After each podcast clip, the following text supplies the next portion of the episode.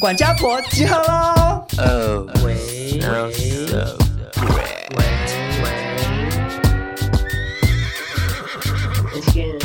少中印象录不累，每集都要听一遍，钱包拿来气斗内，两个漂亮小鸟 gay，新时代的都市女生，琐碎故事听得吃，谁敢跟我大小声？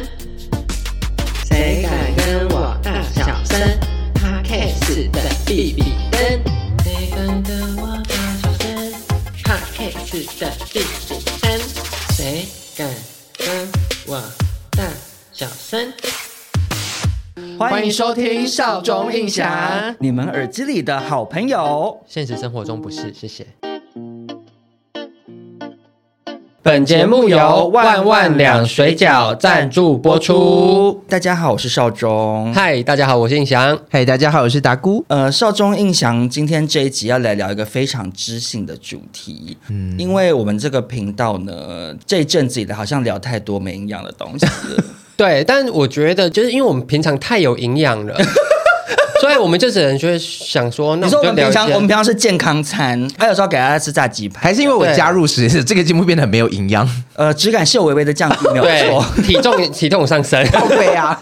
就我们今天想要聊一个很知性的主题，是少中跟印象跟达姑。其实我们三个人平常都非常的爱看电影，没有错。像达姑他本身是影像工作室的老板嘛，所以当然是很关心影像方面的事。Yes。那印象好像是专攻男同志电影，对，印象非常喜欢看大量那种很文艺呀，对，然后不知道这边忧愁杀小的那种，对，就是我最讨厌的那种电影。那少中最喜欢看的是什么呢？漫威。呃，我很爱看漫威，可是我也很爱看。很多那种影史上蛮经典、有点邪典电影的啊，然后我也个人也当然很爱看一些动作片或搞笑片。其实我个人应该算是我们三个里面涉猎的最广的一个。我觉得我应该算是最男同性恋的一个。你最男同性，因为其实你对于那种打打杀杀那种英雄片，你完全没兴趣。对，而且男同志的片不管多难看，看完都会觉得好好看哦。对，你会深深被打动。我觉得还是我这是生病啊，我我只会想生气。然后达姑应该算是也是很偏在某一个，某一个类型，对，像你就是特别爱看歌舞，歌舞超爱看歌舞片，还有一些迪士尼卡通，常常看到哭啊，没错，就很符合他这种梦幻的个性。呃，可是今天在进入正题之前，其实我想要小小的跟两位聊一件事情。好的，因为我们上一集有分享我们三个的感情路嘛，嗯，然后我默默的发现达姑好像是不是最近有点被刺激到。啊！我知道在讲什么了？大姑最近好像接连的一直在开荤哦。尼姑动了凡心，没有动凡心，就是刚刚好啦。什么叫刚刚好？刚刚好就是有机会。你假假菜假叫你还等个时阵，还没假给白。我们那天叫软体那一集之后，我就忽然想到，我手机里面其实还是有叫软体，然后我就开始更新一些照片什么的。因为我跟陈英强去花莲拍了一些帅帅的照片呢、啊。嗯、现在到每个地方，你就打卡式的打开一下这样子，然后就有人跟你做其实还是我主动居多哎，也无所谓啊，主动就主动啊，主动主动出击，对啊，所以你要不要分享一下？因为你好像刚跟一个养乐多先生，这个可以讲吗？为什么可以吧？而且我跟你说，他很讨人厌。怎样？我们两个平常三不五时就在赖群主劝他说：“李正达，你要怎样怎样，你会更好一点。”对。然后那天我就发现他炫耀似的，哦哟，最近都有干嘛的？我想说我没有炫耀，重点是这两个礼拜都有吃鸡鸡，而且我们都没问他，他就用那种。很平凡的口气，然后就说李正达，下次这种事情发生，要赶快讲。嘴巴里面还有东西，你就先打字跟我们报备，我就会觉得好开心，好开心。养乐多先含着就先说 有吃了，对。而且你有发现他有另外一个特点，怎样？就是明明达姑今天一路走到现在，嗯，可是他总是不愿意正面感谢。我有啊，我天天的。你你有发现他有一个特点？他会说谢谢各位网友，也谢谢少中，谢谢印象。他就是要把我们混杂在一群网友里面。对，而且你们独立出来。你们唱、欸，我们不是，我们当然是独立出来。我们而且我们我们算是政要人物。如果我是蓝色，你就是绿色的，所以那些粉丝就是那些政治人物的那些后台。对啊，对我们才是最重要的啊！好，等下会五十万过来。好了，在此真的再次诚心诚意的感谢少中印象。好，那你要不要分享一下养乐多事件？养乐多事件，好了，就有一个交友软体叫做 G Island，我有用那个软体，然后有一个模式叫做限约模式，真的假的？哎，我这样会不会很像帮那个？知道，他就是你点进去一个人的账号，然后他问你说要开启限约模式来一场火辣的约会吗？然后再试货。你怎么记得这么清楚啊？常开哦。我每次觉得都觉得那句话很好笑。然后进到那个模式之后，就是大家都会是要限约，所以你就不用进去说安安约吗这样子，因为大家都是要约。是一对一吗？还是一对一？他就是会把有进入限约模式的人在一个页面里面，对对，对，这样可以去点，然后这些人就都是现在要限约，好像很好玩呢，还是我单身一下。然后就在里面看到一个距离不远的，嗯，他就是按一个火焰，就是我对你有兴趣这样，就把火要烧过去。对，然后他先对你丢出火焰，没有，我先丢火。我跟你讲，我现在有一点开始就是无地放火这样子，我就看 就这样火火火火火，我在想这样是对的。对，我就觉得 OK，我就先火火火火火这样子。然后他有回火，就聊一下说方便可以看一下照片嘛？啊，照片 OK，这样就约。大概是什么路线？就是台湾小土狗路线，就是也不高，一百六十几公分。台湾小土狗听起来很赞呢。嗯，呃，蛮赞，肉状款嘛，三比八，就是三比八，那不是你最讨厌的类型吗？就是说宫庙款哦，有一点点洗衣版宫庙款，没有到洗衣版，但是也不肉，但是我就是想说没关系啦，调剂一下。然后嘞，摸黑黑马后，你约哪里？你家吗？我家啊，你家那么多木头没吓到人家？怎么可能会吓到？那木头又不是有磕人脸还？他可能摸着你摸着说：“哦，这我可以刻一尊棺，对，因为 公庙雕。因为我一开始想说培养气氛，聊个天这样子，结果聊到最后发现他其实不是单身。嗯，然后我就觉得好没什么好聊的，然后就、啊、为什么没差吧？没什么，但是我反而会更想聊。我想因为你想知道限约，对对啊，不是我就想说啊，不是单身，我了解你那么多也没有用了，就口、哦、他他的他的他的目的地是本来想要一谈恋爱，哦、对我原本想说啊，如果说今天如果感觉不错，约的还不错，就可以就是下一个就是登记了。以他个性，下一个就登记。他只问说小孩要取什么？反正我就想说啊，反正就没戏了嘛，没戏了就说他口音疼了，就开始稀里呼噜这样子。那他有帮你吗？没有哎、欸，你是那个 R O 的卡普拉，就来者不拒。对，就是 N N P C。您好，要储存东西吗？存到我的嘴巴里。啊，还不错吗？还不错。我跟你讲，因为我后来才发现错过了一个在他交友档案上面的讯息，因为他有一个 hashtag，嗯，是金牛，不是金牛座女生朋友们，不是不是金牛座，是它是一头牛，然后可它生产的不是乳，它生产的是金。对对对，没错。然后因为很多人 hashtag 金牛，但其实实际上来都就是小小口这样子，嗯、还要这样 才吐得出来。你说要数一下吗？对，就是有些人就是要考很干净。我们这一集不是说要很有很知性、很有气质吗？我只只要他带一下，讲超详细。没有。然后结果那一天哦，结束的时候，我就说，那我要去厕所。我一吐，我靠，那是半罐养乐多的量哎，好多好多好多。然后出来他就说。很多哈，他自己得意了一下，是不是？对，然后我就说，我第一次遇到这么多，他就说，哦，因为他每一次都会这个量，所以他就有点困扰，他他连打手枪都会有点困扰这样子。那他对你的打屌有兴趣吗？没有，我完全没开封哦，我包装是龟苏喝，那真的很像飞机杯哎。我最后就跟他讲，流通厕所 一尊，对，一尊流通厕所，对啊，我我最后反正最后就说啊，那抱一下这样子。啊，就抱一下。可是所以。你是开心的吗？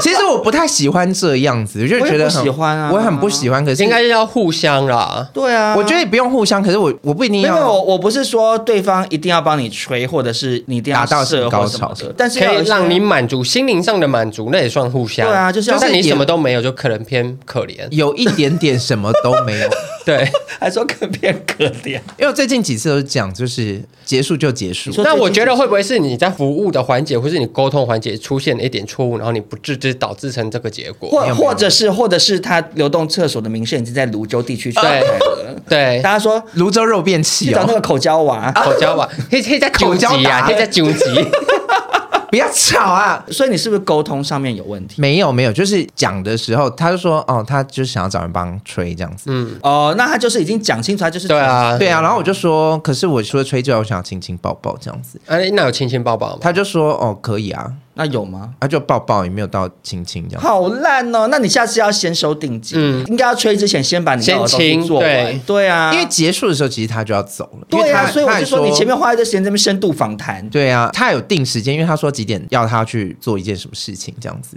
然后结束的时候差不多那个时间。嗯，你早，你早。这样子，所以我我希望未来可以不要再遇到这种就是赶时间的客人。好了，但是我觉得至少达姑最近就是尼姑动了开荤的，开荤对对对，我觉得算是好事。菩萨下凡喽。那所以泸州地区的朋友如果有不一定要泸州地区啊，大台北地区都可以。好，大台北地区因为达姑有车，对，他会开口交啊送货到府。对对，哎，我之前有遇过一次，然后他就说他住哪里很远，忘记了。我说我帮你叫车，地址给我。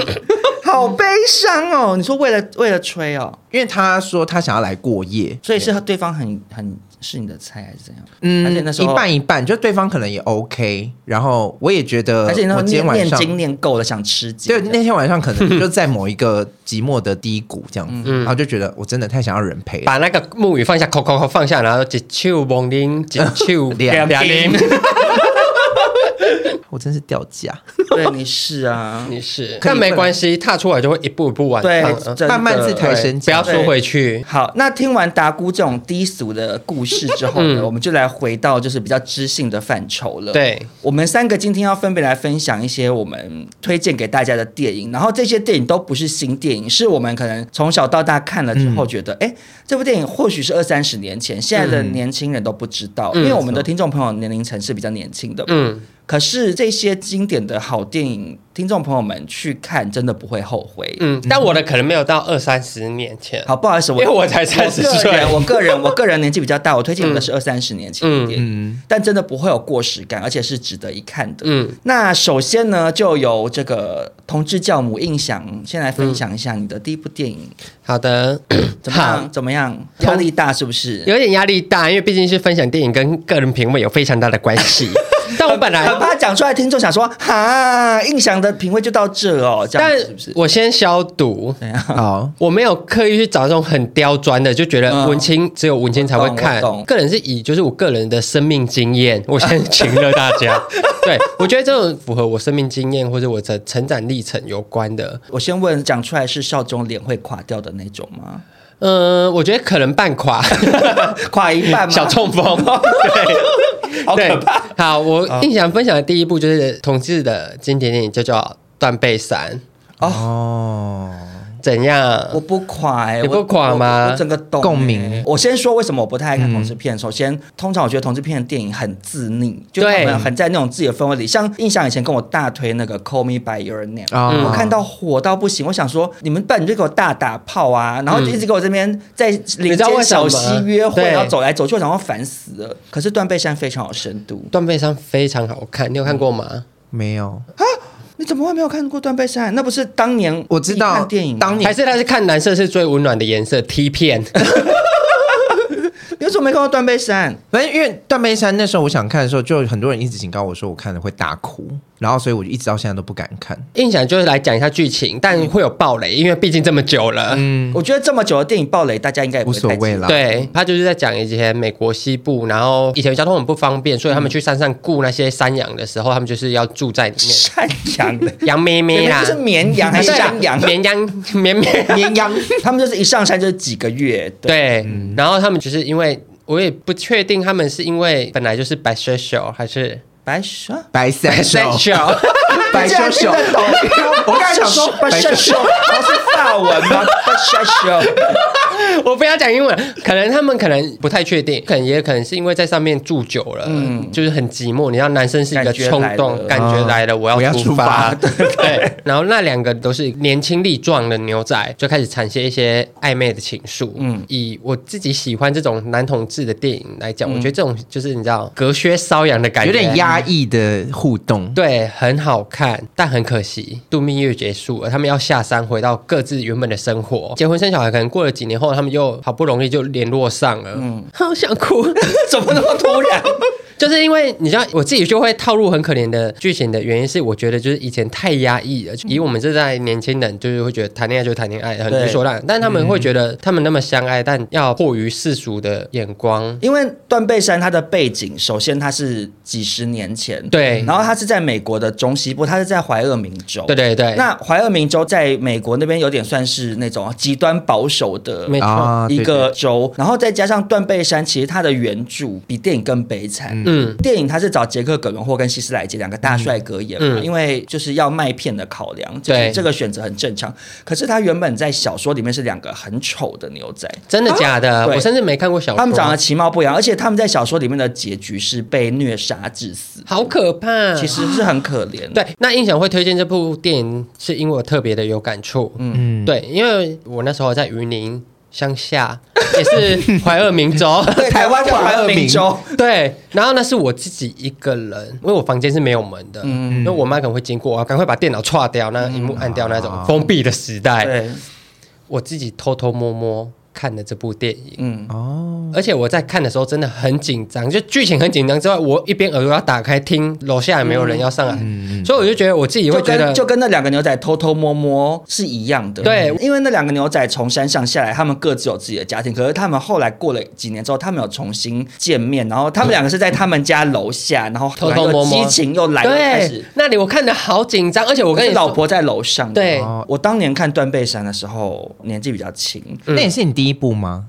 你说第一部同电影没有没有，我第一部同志电影是十七岁的，哎，我也是，对，而且我们那时候刚好十七岁，对。可是那个时候我看断背山，我一看完的时候，我是一头雾水，因为李安的片其实是走那种比较慢的，对，然后很多东西藏在小细节里，对。然后那时候年纪还没到，只想看打炮，对不对？而且而且重点是因为我在电影院看，可是电影院演到那些地方的时候，全场会笑。嗯，因为那个时候的台湾的状态有点不一样，就你会听到后面会有一些男生在那边说：“哎呀，什么什么，懂卡称哎，丢丢丢，就是会有那种声音。”所以其实可能我那时候也没有那么沉浸在其中，可是我就默默发现，说我看完之后，明明好像觉得还好，可是我后来那几天一直在想到这部片。嗯，那时候断背山播完之后，有一句京剧流传嘛，就说每个人心里头都有一座断背山。我起鸡皮疙瘩。对，他就是在讲说，其实每个人心里头都有一个遗憾，就是那个你曾经最快乐、最向往的那个时光。光他可能过去，它永远都在你的回忆里，嗯、永远都有那座断背山。它跟性向或性别是没有关系。对，而且我觉得后来长大回去看，觉得每次看都会有不同的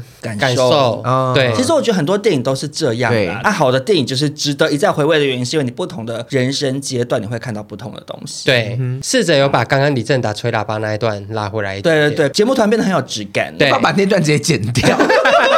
接下来换达姑推荐，我要推荐的是小美人鱼。嗯，我只能说非常的没有什么好推荐的。嗯，哎、欸，其实我觉得浪费大家的时间。对，我觉得我跟你讲，其实很多人都没有完整看过整个小美人鱼。Disney Plus 出来之后，其实大家都可以回去重温看。对对，小美人鱼我很推荐的一个原因，就是因为我小时候，因为第一次看的时候很小很小，我自己会把自己投射跟艾丽尔一样。我以为是那个哎、欸，螃蟹吗？哦，塞巴斯，塞巴斯丁，因为很吵。很爱讲话。其实我家也是出生于一个稍微保守的家庭，而且我爸爸是那种权威式的父亲，对，就跟那个海龙王一样，那个川顿啦，什么海龙王，还想推荐？你说东海龙王鳌拜吗？以为你在讲哪吒三太子，反正就是跟那个国王一样，就是很凶，然后不准你那样，不准你那样。嗯，所以小时候看小美人鱼的时候，就觉得说我好想跟艾丽儿一样，就是到一个爸爸妈妈管不到我的地方。然后再长大一点，高中的时候，迪士尼频道在播，我就重看了一次。嗯，那个时候我就在一个性别认同比较混乱的的时代，嗯、然后你会觉得你跟这个世界格格不入，然后你就在那个过程中挣扎这样子。可是你明明就是人鱼，可是你想要去当人类，对，你想要去当人类，你明明就是同性恋，可是可是你活在一个异性恋为主的世界，嗯、没错。然后你就要又要假装自己在这个水里面悠游自在，还是怎么样？可是你又很痛苦，你又很向往另外一个世界。即便长大之后，你就觉得他很白目，怎么会有这种白痴人拿自己的声音去换脚？你是说，因为你是绝对不会拿声音去换角？我绝对不会拿声音去换角。我这样就不能唱大龄女子了。那你要拿，那你要那如果你今天是小美人鱼，你要拿什么去换？对，拿鸡鸡去换脚。你是小美人鱼，你是女的啊？你会拿什么？如果你不拿声音，你想说我要保留着我这把嗓子唱大龄女子的话，嗯，那拿胸部好不好？你说说平胸的艾丽儿，对，那这样子王子亚历克会喜欢你吗？对啊。啊，可是那你你会拿什么去换？我一开始就不会换呢、欸，因为我会觉得我原本的生活就很好，我干嘛一定要去喜欢人类的男子？我跟你不一样，因为我觉得海底世界更漂亮啊。对啊，他那么漂亮，然后老爸那么有钱，那个哎、欸，他那个三叉戟是黄金做的，真的。我就觉得最白痴的点就是他跑去跟乌苏拉求救，可是他老爸的三叉戟本来就有法力可以帮他变。可是你要知道，像我发生什么事情，我通常也不会跟我爸爸去，因为爸爸觉得你跟他讲他是一个威权，他就会骂你。我知道没有错，虽然我投射的对象不是爸爸。是我妈，我妈以前是很威权的人，嗯、可是再怎么样，我都不会想要去找一个黑帮的人，嗯，高利贷，对，我不会想要找一个坏人，因为他。乌苏拉的坏写在脸上，嗯，他只差没有刺青，写说“我喜拍狼”在额头上，我就去拜托我爸爸说：“爸爸，拜托拜托，我我从今以后每天都洗碗这样子，拜托你帮我变一双脚这样子啊。”因为我那时候刚好高中在暗恋一个异男嘛，嗯，然后我那时候就觉得说，就我现在跟哑了有什么两样？我爱你爱你，但不能说这样。就是乌苏拉的诅咒就是社会的教条，嗯，因为我高中那时候才真的学会唱小美人鱼的主题曲，大家都以为小美人鱼主题曲是 Under the Sea，其实不是，是 part of, part of your world、嗯。对，我那时候真的在学校看着那个男生背影，然后我就远远的唱这首歌。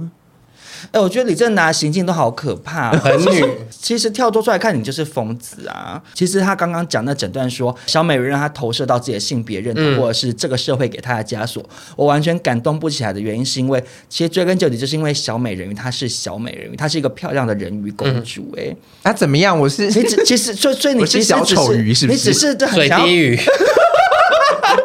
或弹涂鱼，你只是想把小弹涂鱼，小弹涂鱼，你只是想把自己投射在公主这个角色身上啊。如果她今天不是个公主，我觉得你不会有这么强烈的投射感啊。如果她今天只是吴郭语，你会投射吗？对啊，怎样？也没有人拍一部小吴郭语啊，奇怪。但是回过头来跳脱你生命经验之外，你觉得想要推荐给听众朋友的原因是什么？就是他在唱《Part of That World》的那个海底洞窟唱歌的时候，嗯、他唱到高潮的地方。就会到一个海底洞窟的一个洞口，然后外面有一个阳光这样子。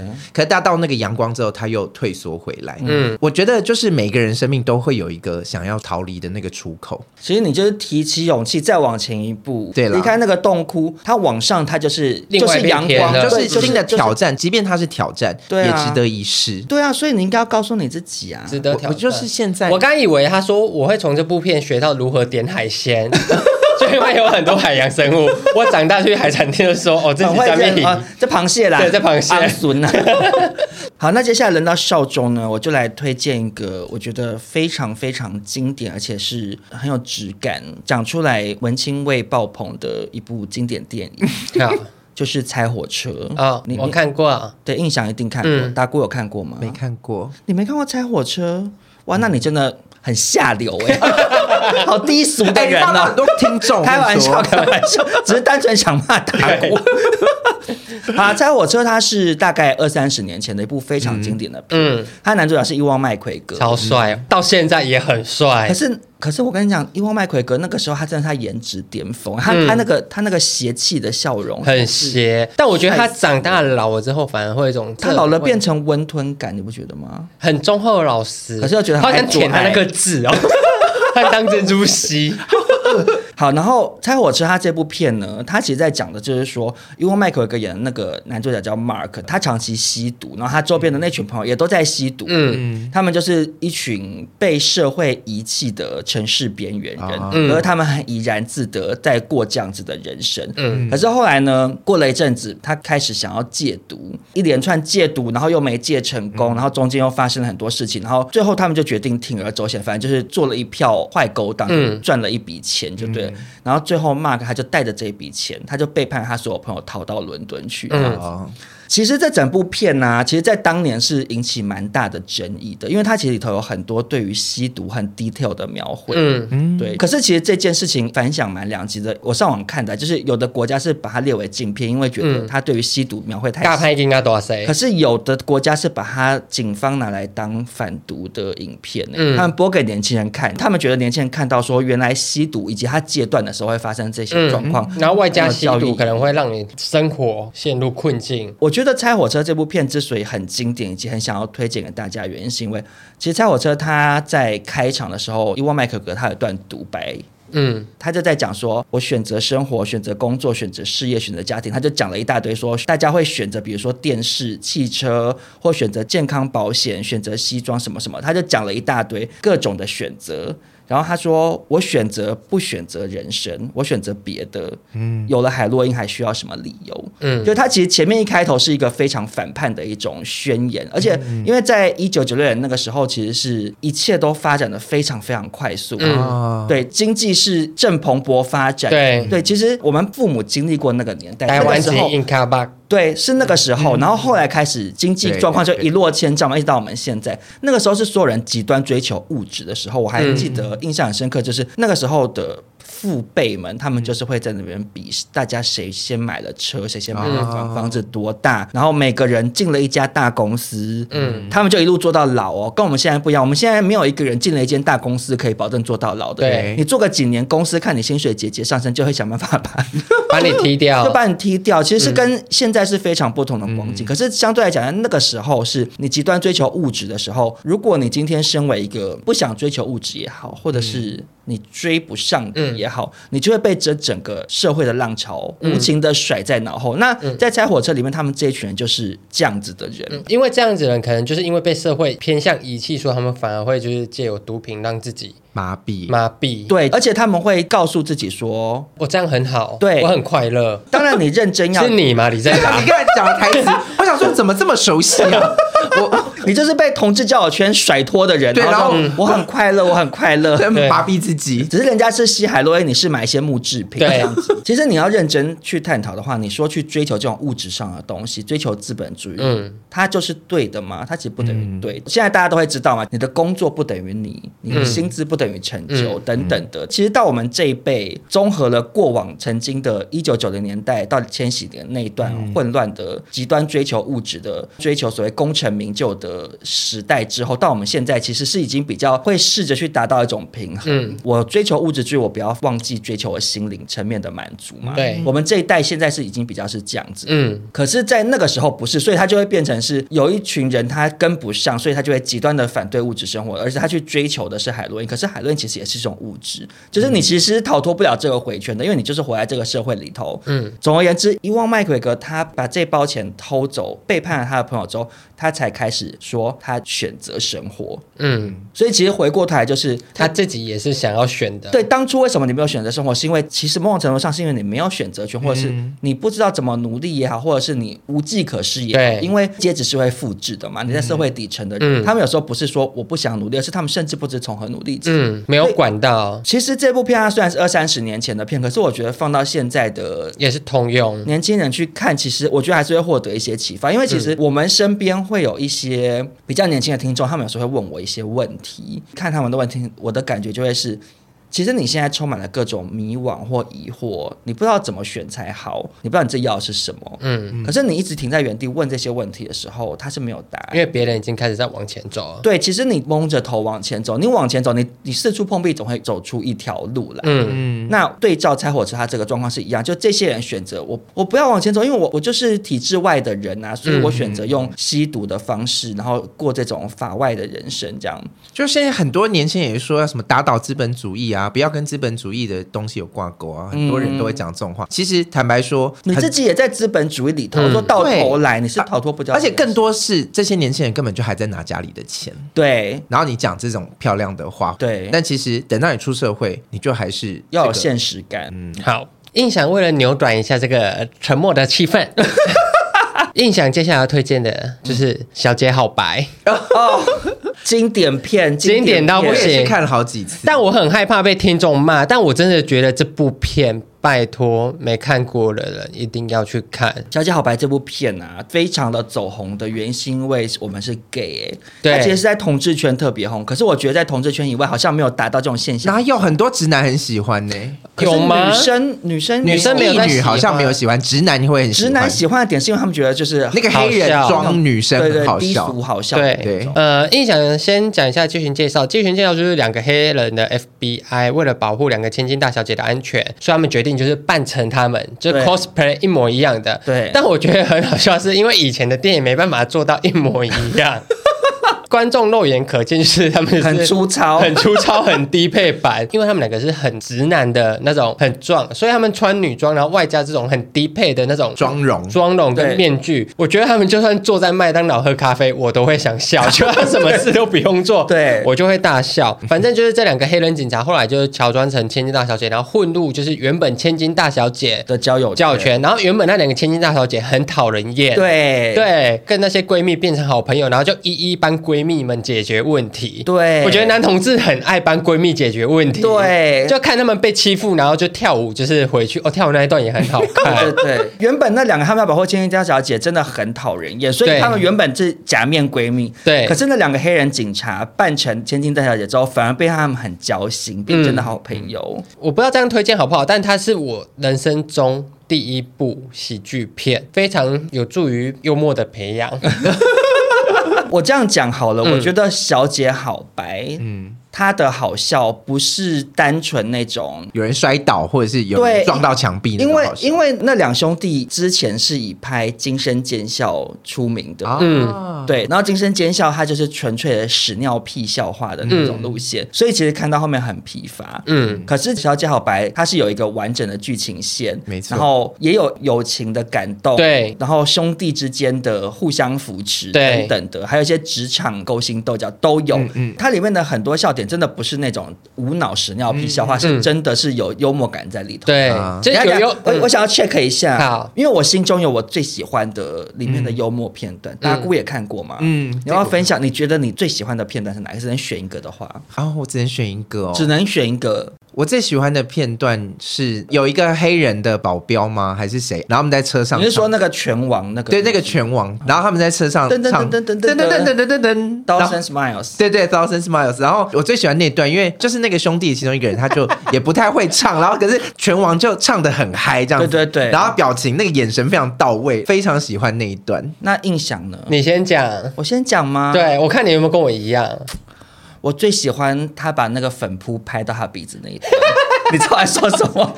那真很幽默，反正就是因为那那个那段就是黑人警察乔装混入闺蜜群，然后其中一个闺蜜她就爱上一个渣男，在一个舞会还是什么之类的场合，然后那个女生就很想要再去赢回那个男生的芳心，要起来耍辣的时候，她就说：“你帮我拍一下。”然后可是因为那个黑人警察他是男生，他就拿起那个粉扑就拍一下，就叫啪这样很大力的拍在他脸上，他说他就变白皮心这样一大坨，然后 他问他说：“我漂亮吗？”他说：“很。”漂亮然后他走去找那个他想要勾引那个男生，那个男生还以为他吸毒，就吸白粉开 了。我那段很好笑，很喜欢那一段，他印象嘞。我喜欢的很小众，我喜欢的是硬，因为他们是男生，然后硬要穿女装。嗯，然后闺蜜就说在吸气，在吸气，然后他已经明明就是穿不下，结果扭过射出去，把那个玻璃打破。好无聊，你这个笑点非常无聊哎，但我觉得很好笑。我喜欢他就是那种就是有苦难说，哦、就是他们在工作，但我就是不能说。你是说对照到你社畜的心情吗？我现在在哭了。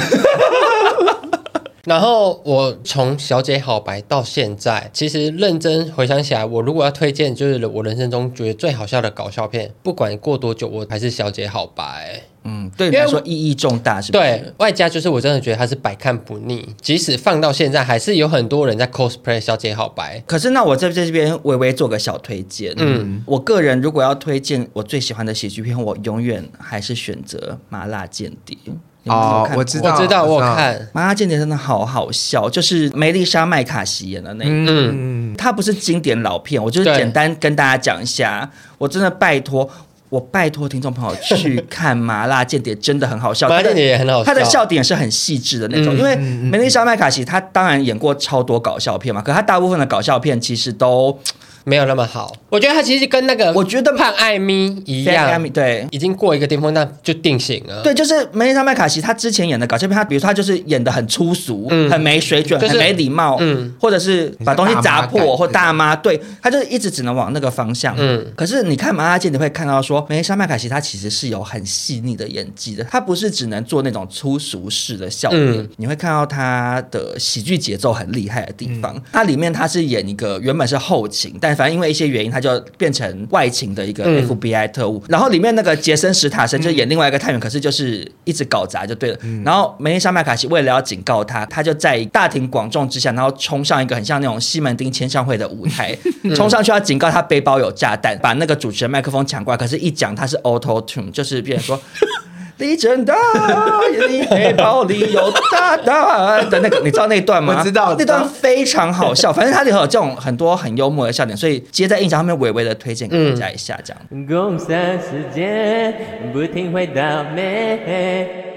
少中印象今天接到的这个置入厂商是卖水饺的，对，我在这边不讳言的告诉大家，我本身算是水饺大王，我自己也算是水饺达人，我没有想输。我非常非常爱吃水饺，我有一段时间是每天上班，我中午都去买水饺吃，然后还会被欧娜说好臭，因为你知道韭菜水饺有多臭。我自己是有一段时间，每次约会跟男朋友不知道吃什么就吃水饺，可是因为少中后来在饮食控制的关系，现在比较少吃水饺。可是正因为我在饮食控制，所以我每当要吃水饺的时候，我就是要一定要吃。好吃的水饺，我就知道你要说什么。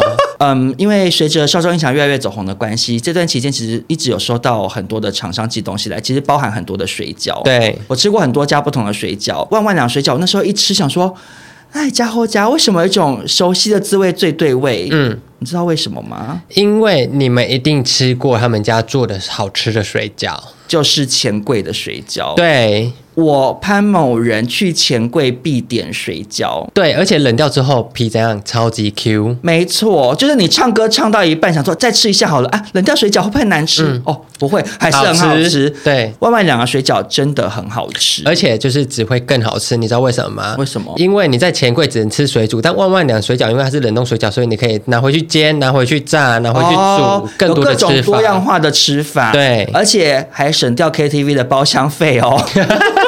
而且万万两的水饺它会好吃，不是只是单纯调味好吃，嗯、或者是皮好吃。嗯，其实它的料是非常讲究的。万万两的水饺很多种口味嘛，它每种口味主打的那个料其实都是大有来头。比如说它的剥皮辣椒就是云林的嘛，嗯、对。然后它的高丽菜是苗栗大湖的，还有台南东山的大虾子，都是精选台湾各地知名的产区的食材。没错，所以呢，它的用料是真的很实在的。然后另外呢，为什么万万养的水饺皮这么 Q？为什么冷了还是 Q？因为它使用了六种不同精度的面粉，配合六道工序，煮不破，冷不硬，然后非常的 Q 弹。我真的拜托大家赶快去买万万两的水饺，我觉得你不会后悔，是真的。我近期吃过最好吃的水饺，我也是。而且那个时候是厂商寄来，然后我跟印象一吃完，我们就是互相敲对方说好吃，好吃接。对，个人私信推荐，印象超级爱虾子口味。怎么说？它的。虾子是那种味道有灵魂的虾子，你会觉得就很像妈妈在厨房包给你吃。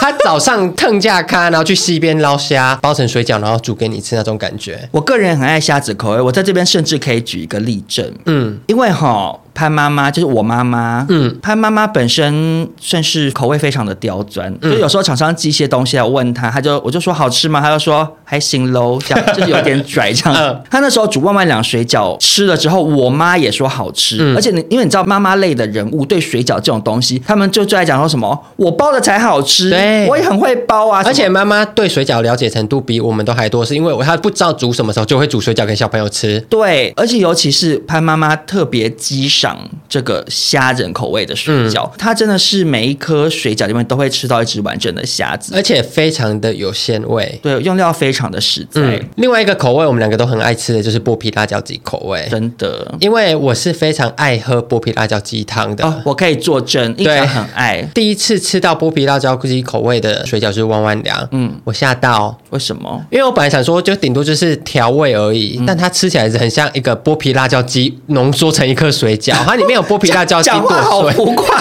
讲话好浮夸哦，真的啦，因为它剥皮辣椒鸡，因为我最讨厌就是很多产品会主打我是什么风味，但吃起来都很清淡，就是淡淡的。对，但是这个剥皮辣椒鸡好像是整个台湾的剥皮辣椒鸡都塞进来，很浓烈，很浓烈，很浓烈。我个人是非常的尬意。我在这边可以讲剥皮辣椒鸡，还有另外一个少中喜欢的点。嗯，其实我平常不是一个特别爱吃剥皮辣椒鸡的原、嗯、原因是。剥皮辣椒鸡通常会有一点甜甜的啊，对。可是我不喜甜，嗯。可是外卖两的剥皮辣椒水饺，它就是有剥皮辣椒的香，嗯、而它不会搞得你好像是有一股甜味在里面。对。如果跟少中一样是带巴郎，然后没有喜欢吃的很甜的话，嗯、我相信你会喜欢这个剥皮辣椒水饺。没有错。那各位听众朋友，听完少中音响两位水饺达人的推荐，如果你心动的话，真的要赶快买起来。我们在资讯栏会有购买链接。我觉得水饺就是刚刚印象讲的，很适合囤在冰箱哎、欸，真的囤在冰箱。而且我自己最常做的就是，我半夜肚子饿，我就去煮个五颗，煮个十颗来吃。对啊，不管你是妈妈想要拿来搪塞老公跟小孩，或者是你是租屋族，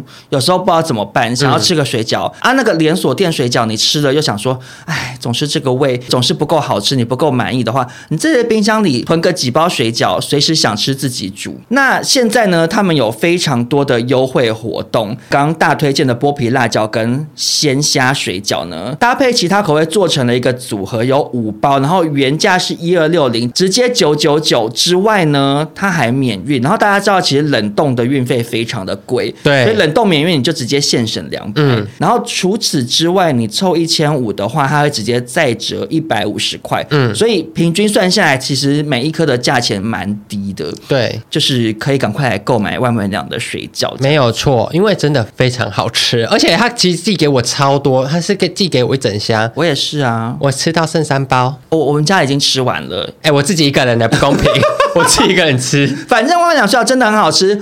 少中喜欢，印象喜欢，潘妈妈也喜欢，嗯，所以大家真的可以放心买下去。没有错，我们会把相关的资讯跟购买链接放在我们的 podcast 底下面。好，大家就一起吃水饺，一起配少中印象的 podcast 喽。没有错。工商结束，我们继续了。呃呃呃呃呃接下来达姑要推荐的这部片是《梦幻女郎》，就是很你啊，很我。我我对于达姑热爱《梦幻女郎》这件事，我基本上算是受够哎。我我有对你表现出这件事情。有，我们有一次开车不知道去哪里，然后达姑就指定要听《梦幻女郎》原声带，嗯，从头唱到尾。超级熟，我想说烦死！我真的好爱。如果说是你推荐大家去看《麻辣间谍》，我就会拜托各位听众。你说人生只推荐一部，只推荐一部，我就推荐《梦幻》。那我要回去看，我没看过，我觉得你不会喜欢呢、欸。好，那不用看了。歌很好听啦，歌很好听啦。然后这部片的卡斯也非常大咖，除了主角是我最爱的碧昂斯之外，他还有珍妮佛哈德森，还有杰米福克斯跟艾迪墨菲，嗯、都是非常非常大咖的演员。讲他的故事是在叙述有三个。女孩，她们有组成一个小女团，这样到处去参加歌唱表演，然后在某一次的表演中被星探挖掘，组成这个梦幻女郎这个女团这样子。嗯，Jennifer Hudson 本来是 C 位，嗯，可是因为那个星探觉得说碧昂斯比较漂亮，让她站 C 位。我觉得这根本就是碧昂斯自己在《天命真女》里面的一模一样的情景，啊对对对。对对对，其实很多人就说这就是《天命真女》的故事。其实它原本是一个百老汇音乐剧啦，它是有原著，的确，只是跟碧昂斯的自己的演艺之路。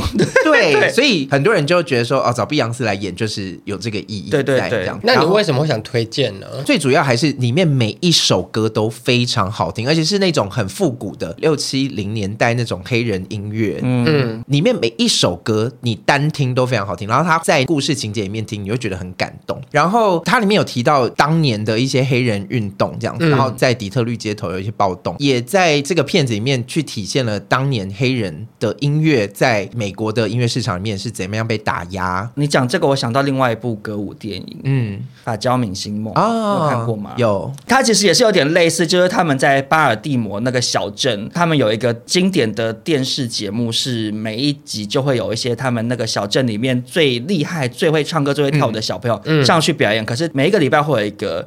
Negro Day 就是黑人夜，嗯、其实这个讲法现在很不礼貌，嗯、但那个时候是这样讲。他们也是其实有带到达姑刚刚讲，就是说其实黑人都非常会唱，然后唱的那些灵魂乐或 R&B 非常好听，可他们只能每个礼拜有一天，然后还被打压，然后他们就觉得说这是不入流的。那法教明星梦也是后来就是变成黑人白人两边大融合，就是大家一起共享这个舞台这样子。我个人最喜欢的歌舞电影是法教明星梦跟芝加哥，然后这两部他们都是歌。舞片段跟就是写实片段融合的很不糗的。嗯，因为其实梦幻女郎就有一点，然后 Burlesque 也有，舞娘俱乐部，舞娘俱乐部也有一点。提到舞娘俱乐部，我也非常的喜欢。我知道，因为你也是很吵，很爱唱，你的内心就是左心房住着碧昂斯，右心房住着克里斯汀，对，吵死人了。因为舞娘俱乐部其实它就是 L A 女子图鉴，你知道吗？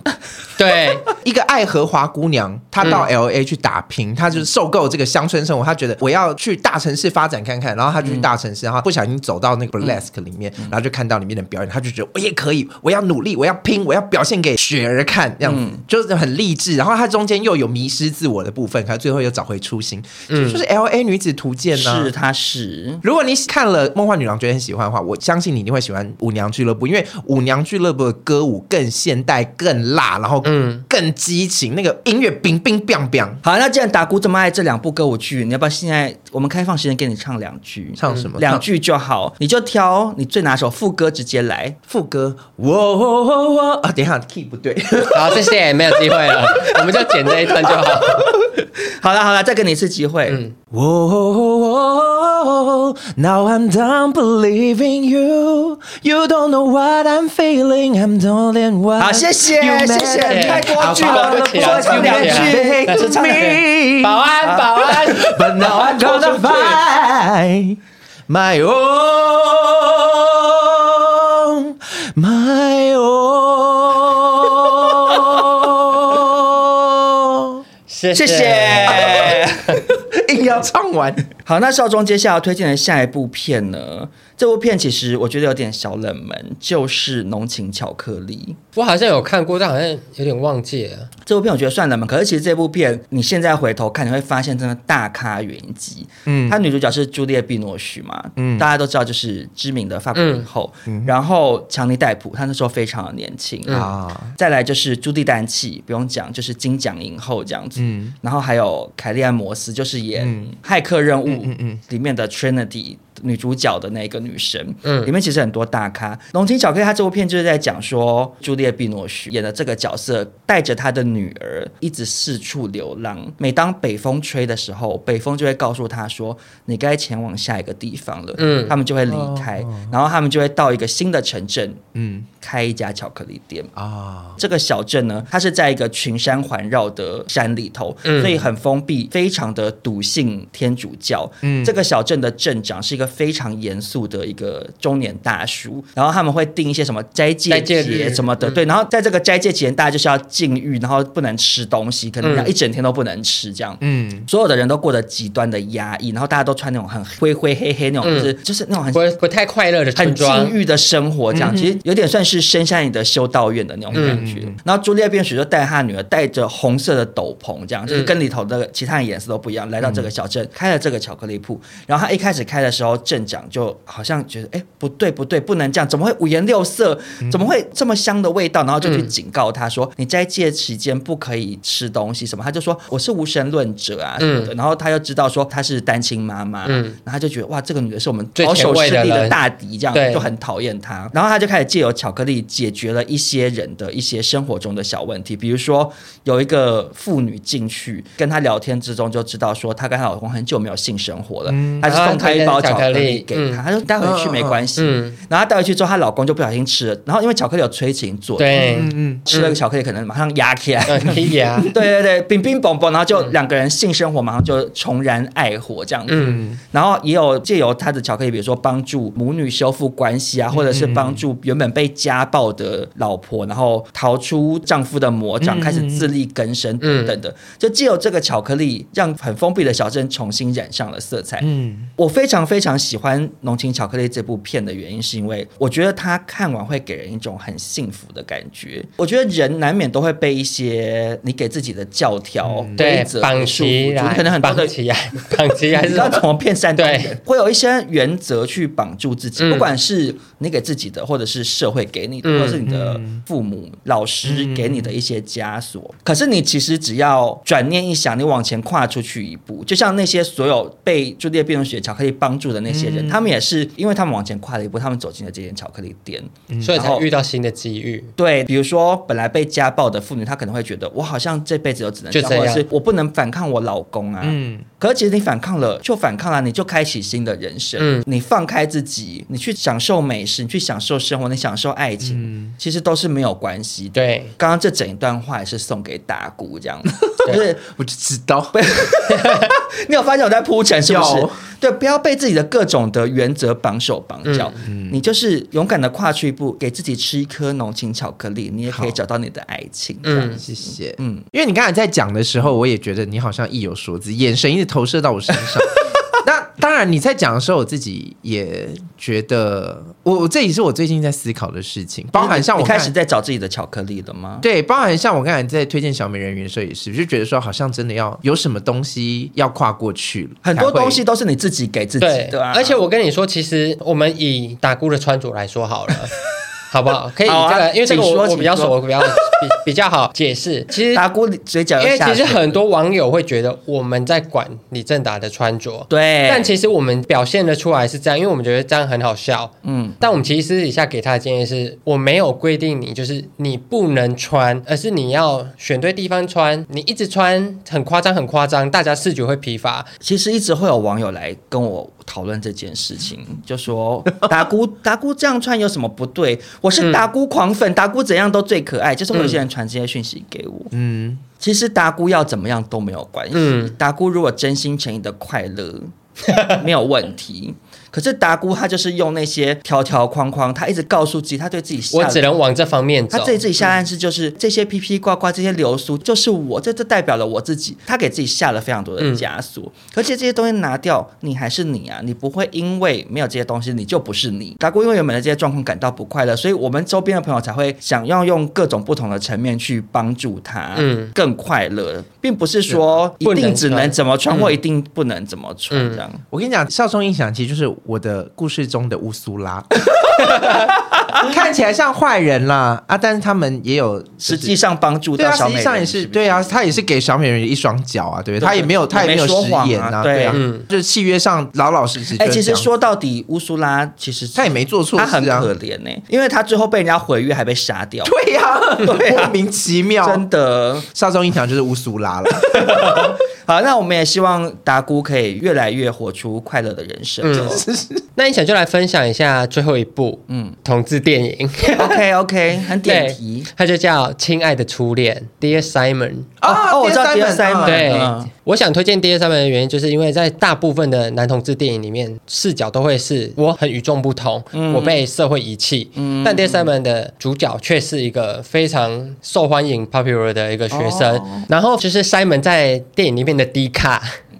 发现就是有一个人在学校出轨了，嗯嗯，然后 Simon 就开始跟他联络，跟他聊天，然后变成朋友，带出 Simon 其实是 gay，嗯，后来有一次 Simon 就忘记登出还是什么的，他就被迫出轨了，嗯，所以他就从我是学校最受欢迎的人，嗯，变成就是大家取笑的对象，反正他后来就是因为真的太爱这个低卡男，低卡男，所以他就是跟低卡男说，我什么时候在摩天轮上面等你来见面？这个低卡男，因为他一直以来都是没有露脸的人。他才是那个最封闭的同性恋，嗯，反正他后来就露脸，然后两个在一起在摩天轮上亲亲，内幕蛮甜的，这就是我嘴角会垮掉的电影啊！整个听完不是，其实我把它选在接在断背山后面的原因是，我觉得就是这个时代的电影风格在转变了。你说同志电影。没有那么苦，没有那么苦了啊，因为早期早期的时代背景的关系，对。啊，你同志真的很苦，对啊，早期的电影，可是你现在到现在，你看像那个《性爱自修室》啊，他根本已经不用特地去强调什么同志会霸凌，因为它就是一件稀松平常的事情。我之前有跟网友是那种高中生还是什么的，就聊说，我说你们现在学校是不是都出轨都很自在？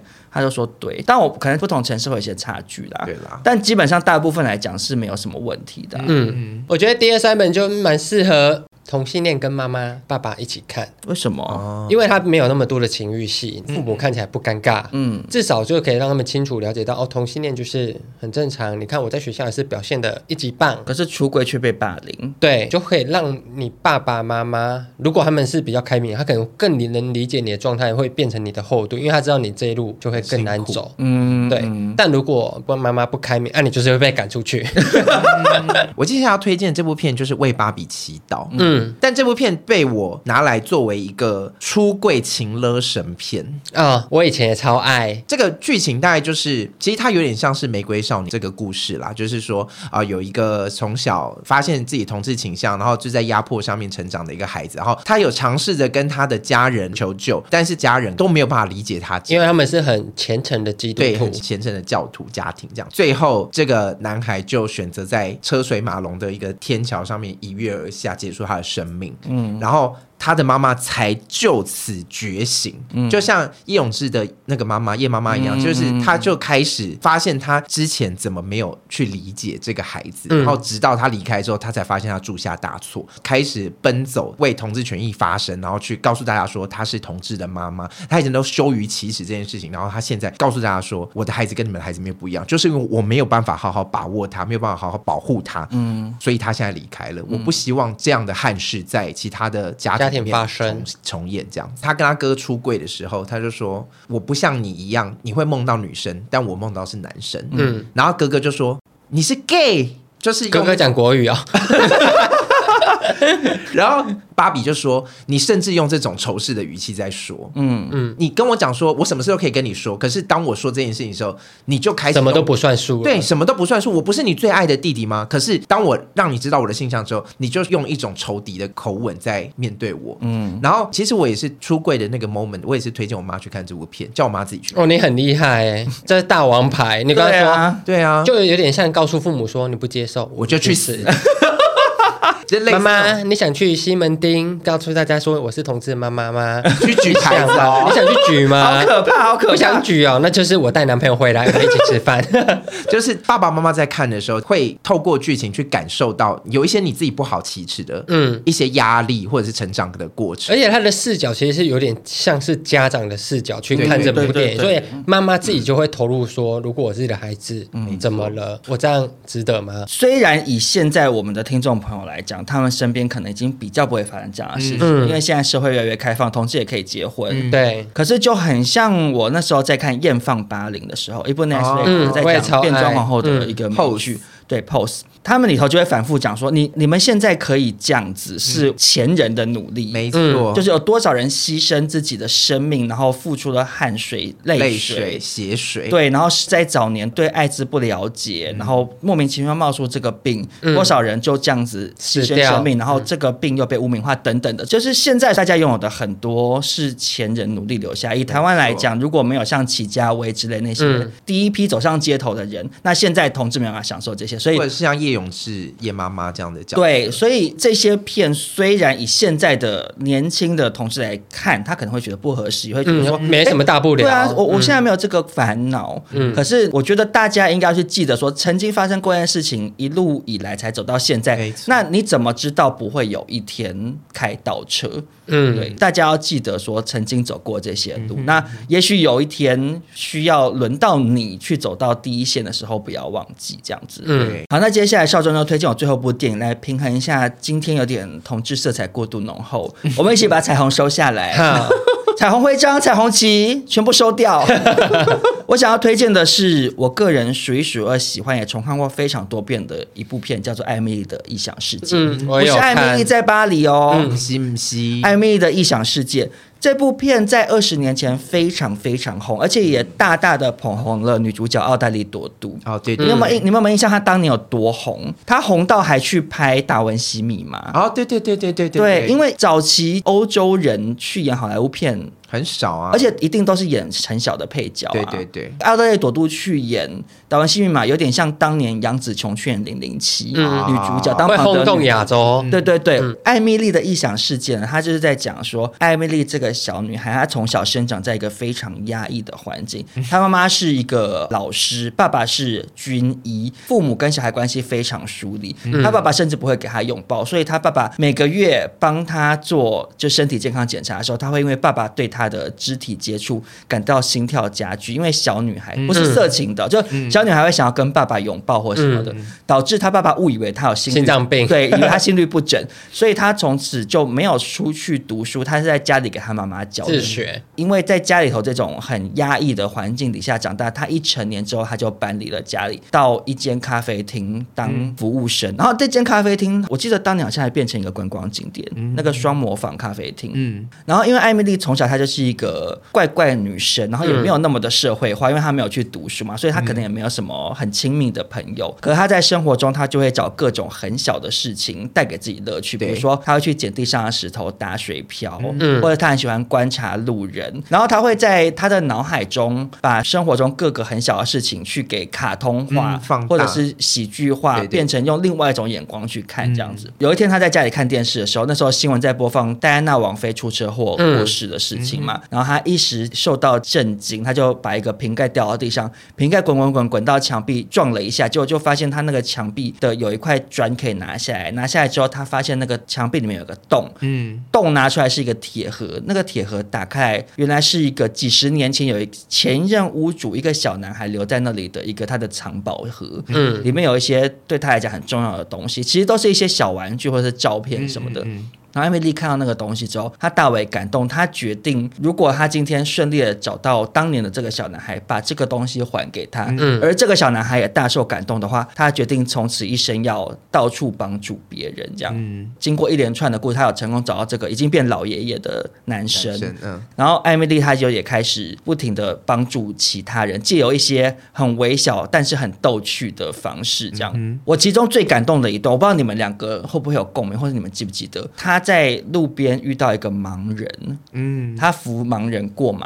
路，嗯，可是他扶那个盲人过马路的时候，他就跟他说：“我们现在旅游开始喽。”然后他就一边走一边跟他讲说：“我们现在经过一个什么样的地方？这里是花店，那里墙壁上挂了什么？有一个女生在笑，然后经过了一个什么样子的人？嗯，你现在闻到的香气是什么？什么？”他把这个盲人原本失去视觉。无法看到的东西，嗯、用言语跟他表达。嗯、他本来只能听或闻到，他让他视觉化，带他走了一段，说好，那我们今天就送你到这里，再见，这样子。嗯、那一段我看了非常感动，因为其实我觉得艾米丽的异想世界，为什么我这么喜欢这部片，而且我也觉得很想推荐给大家，原因是因为在这部片里面出现的很多人都是怪人，嗯，他们可能不是那么的社会化，包含艾米丽后来遇到的那个男生，男生嗯、他的兴趣是在快照亭底下搜集。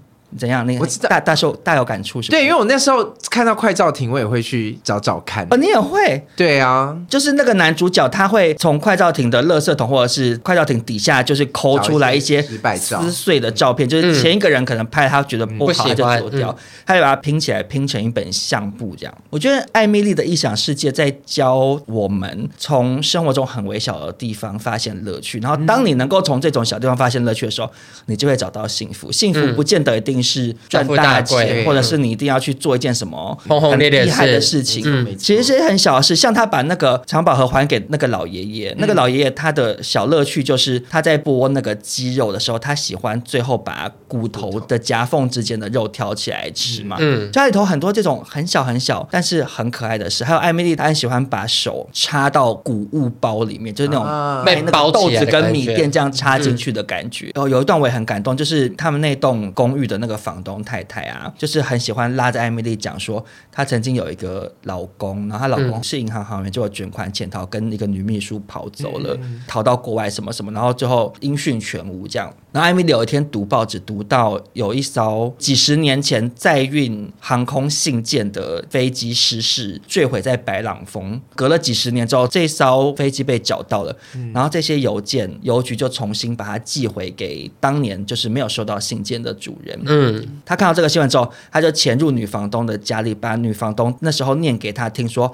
我老公当年还有寄这些信给我们，在热恋期怎样怎样的时候，他称呼为小幼鼠什么什么的。嗯，他就把那些信偷出来，然后。自己重新剪贴成一封新的信，然后把它就是用茶去浸泡，把它做旧。然后女房东说到，就是那个邮差就跟女房东说：“哦，这是那个白朗峰那个什么信件什么的。”他打开来看，就是艾米丽的那个信件内容，就是讲说她老公很后悔跟那个女人跑走，他还是爱的是她，我迫不及待回到你身边，然后只是说因为后来就是因为一些意外，反正就是她老公没有成功回来，嗯、但是至少对那个女房东来讲，她就是说一个圆满的，原来我不是被遗弃，就是虽然是谎言，可是对女房东来讲，她下半辈子，她剩下的人生都比较圆满。对对，她不再是一个深宫怨妇，就是原来我当初我老公还把我放在心上，这样就是它里面有很多这种很微小可是很感动的事情。嗯，所以我觉得这是一部二十几年前的片。其实我们现在活在一个资讯很快速的时代，你所有的东西，我们在花脸书、滑 IG 什么，很多资讯都这样很快速的。过去你已经忘记去停下来去好好的看跟好好的感受。对，然后《暧昧的理想世界》，因为我其实昨天还特地重看了一遍，就是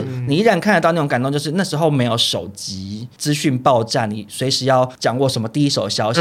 昨天还在关心何丽什么死而复生，然后明天又要关心什么许仁杰出轨，每天要关心很多事情，可是你没有去关心在你周遭一些很小的事情，而那些事情你找到它的乐趣，你就会感到很幸福。其实达姑反而是相对来讲，对啊，比较擅长做这件事情。对，我很很容易在生活细节中找到一些小乐趣，对，然后沉浸在其中，尤其是顾影自怜的时候，比如说我真可爱，对啊，我真可爱。我有时候直播的时候也会对着直播里面的自己，突然觉得好帅，好可爱。